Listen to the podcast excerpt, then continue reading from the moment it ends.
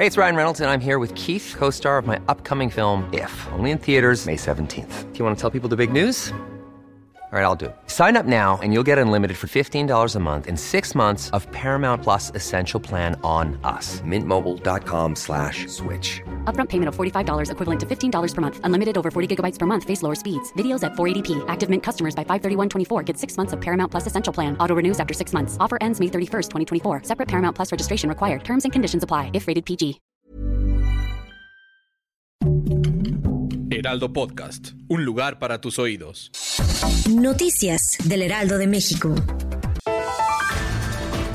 El gobernador de Michoacán, Silvano Aureoles, se reunió con el fiscal general de la República, Alejandro Hertz Manero, y le entregó supuestas pruebas de la intromisión del crimen organizado en las elecciones del pasado 6 de junio.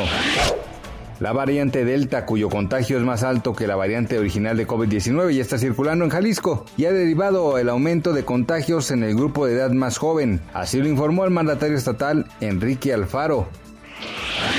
El Comité Olímpico Mexicano dio a conocer la lista de 22 jugadores de la selección mexicana que disputarán los Juegos Olímpicos de Tokio 2020. Los elementos que conformaron la lista preliminar son Guillermo Ochoa, Luis Romo y Henry Martin como los tres refuerzos que acompañarán al tricolor sub-23 en la justa olímpica.